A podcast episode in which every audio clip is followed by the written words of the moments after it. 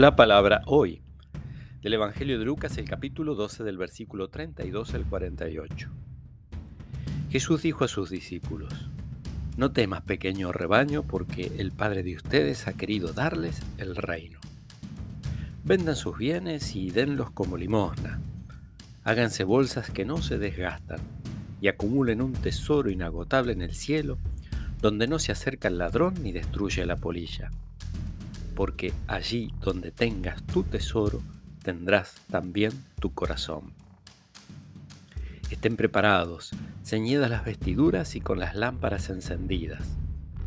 Sean como los hombres que esperan el regreso de su Señor que fue una boda para abrirle apenas llegue y llame a la puerta. Felices los servidores a quien el Señor encuentre velando su llegada. Les aseguro que Él mismo recogerá su túnica, los hará sentar a la mesa y se pondrá a servirlos. Felices ellos si el Señor llega a medianoche o antes del alba y los encuentra así. Entiéndanlo bien. Si el dueño de casa supiera a qué hora va a llegar el ladrón, no dejaría perforar las paredes de su casa.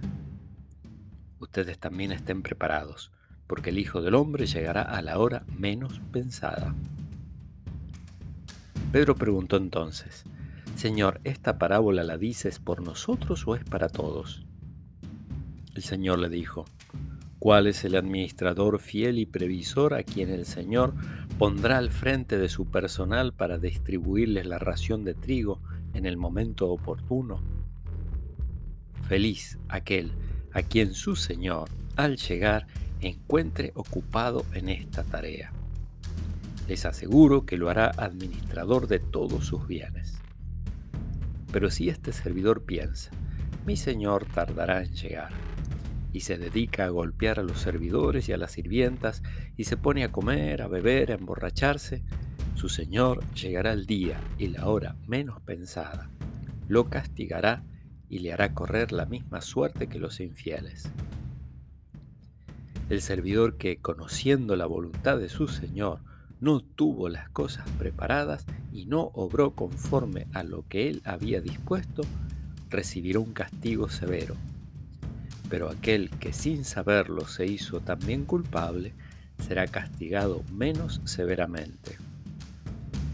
Al que se le dio mucho, se le pedirá mucho, y al que se le confió mucho, se le reclamará más aún. Palabra del Señor.